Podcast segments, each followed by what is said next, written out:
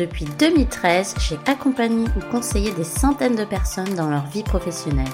Et aujourd'hui, j'ai décidé de partager mes connaissances, mes compétences et mon expérience car j'ai à cœur de vous aider à être plus heureux au travail. Sur cette chaîne, seul ou avec mes invités, je vous partagerai comment être plus épanoui en connaissant vos droits ou vos devoirs au travail et mieux encore en vous accompagnant à déterminer le métier fait pour vous. Au fait, je suis Tania et bienvenue dans mon podcast.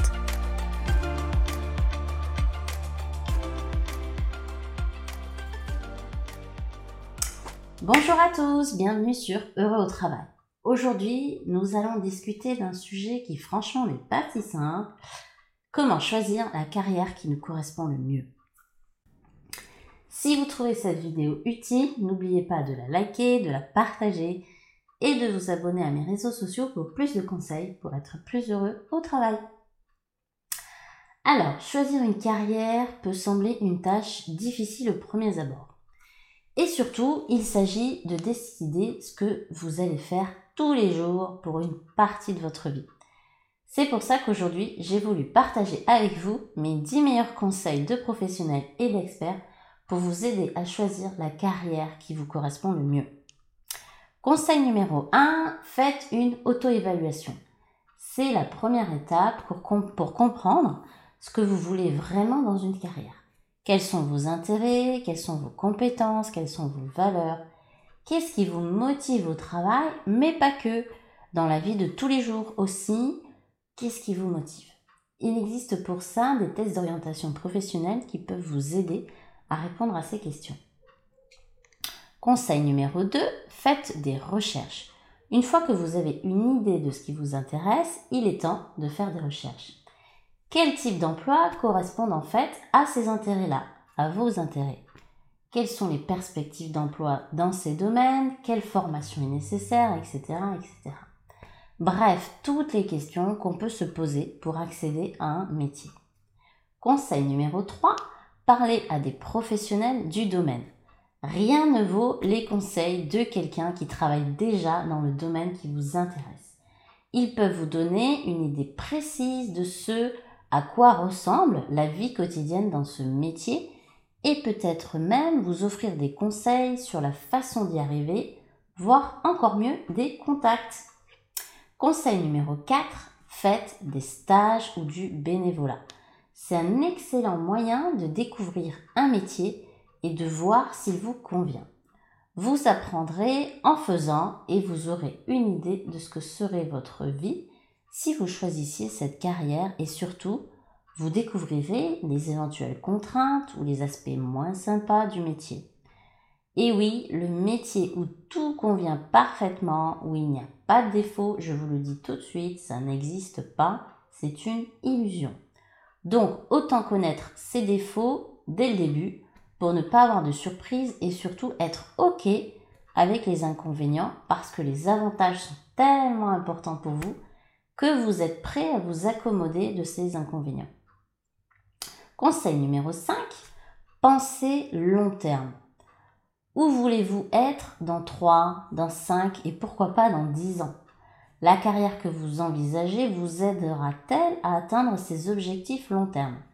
Ne vous arrêtez pas au court terme, ce serait vraiment dommage. Conseil numéro 6, évaluez l'équilibre entre le travail et la vie privée. Certaines carrières peuvent nécessiter des longues heures de travail ou des déplacements fréquents. Réfléchissez à ce que vous voulez pour votre vie en dehors du travail avant de vous lancer tête baissée dans une idée de métier, dans une formation et dans un changement de vie que vous regretteriez peut-être après. Conseil numéro 7, soyez réaliste. Tout en poursuivant vos passions, il est également important d'être quand même réaliste. Certaines carrières peuvent être plus difficiles à atteindre que d'autres, surtout sans le bon diplôme ou sans l'expérience qui va bien. Je ne dis pas qu'il faut s'arrêter juste au diplôme et lâcher l'affaire s'il faut faire des études, c'est pas ce que je dis. Tout est possible. Rentrer à la fac à 40 ou 50 ou même 60 ans, bien sûr que c'est possible. C'est pas ce que je veux dire par réaliste. Ce que je veux dire, c'est accepter et surtout voir la réalité des efforts à fournir pour atteindre le métier, ne pas se voiler la face ou se cacher euh, euh, la réalité des efforts qu'il faudra faire, ou ne garder que les trucs faciles et se dire bah le reste c'est pas grave. Par exemple, bah, vouloir être pilote de chasse alors que vous avez des problèmes de vue ou que vous détestez le sport, ou bien, euh, j'exagère, hein, mais être astronaute si vous détestez les maths ou la physique. Je dis ça, mais ce n'est même pas sûr qu'il faille être une tête en maths pour être astronaute. Franchement, euh, j'en sais rien. Euh, si ça se trouve pas du tout. Mais bon, vous avez compris le concept, vous avez compris l'idée. Être réaliste, c'est sortir euh, de toute illusion volontaire. Conseil numéro 8, soyez ouvert à l'évolution. Votre choix de carrière aujourd'hui ne doit pas nécessairement être définitif quand on change de métier, euh, c'est pas forcément pour les 30 prochaines années, ok? Alors, ce que je veux dire par là, c'est que euh, les gens changent, les industries évoluent, euh, et vous pouvez toujours vous réorienter si nécessaire. Moi-même, par exemple, avant d'être juriste, comme vous le savez, j'étais dans l'insertion professionnelle. Et avant ça, j'étais dans la gestion budgétaire et financière. Rien à voir. Et tout ça en à peu près 20 ans. On a le droit, et c'est même pour moi complètement normal euh, et même sain, hein, de vouloir évoluer vers d'autres métiers ou d'autres manières d'exercer son métier.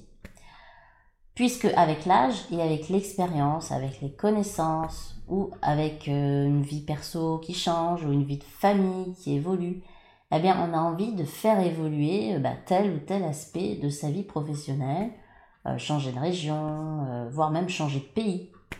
Bref, il y a des millions de raisons complètement saines de vouloir des changements. Conseil numéro 9, écoutez-vous. À la fin de votre vie, ce serait vraiment dommage de se dire punaise, mais, mais je suis passé à côté de ce qui me plaisait en fait. Je suis passé à côté de mes rêves, je suis passé à côté de ma vie. Sauf que en fait, c'est trop tard, c'est foutu. Ayez des regrets et pas des remords. Euh, ou l'inverse, je sais plus trop. Enfin, vous m'avez comprise.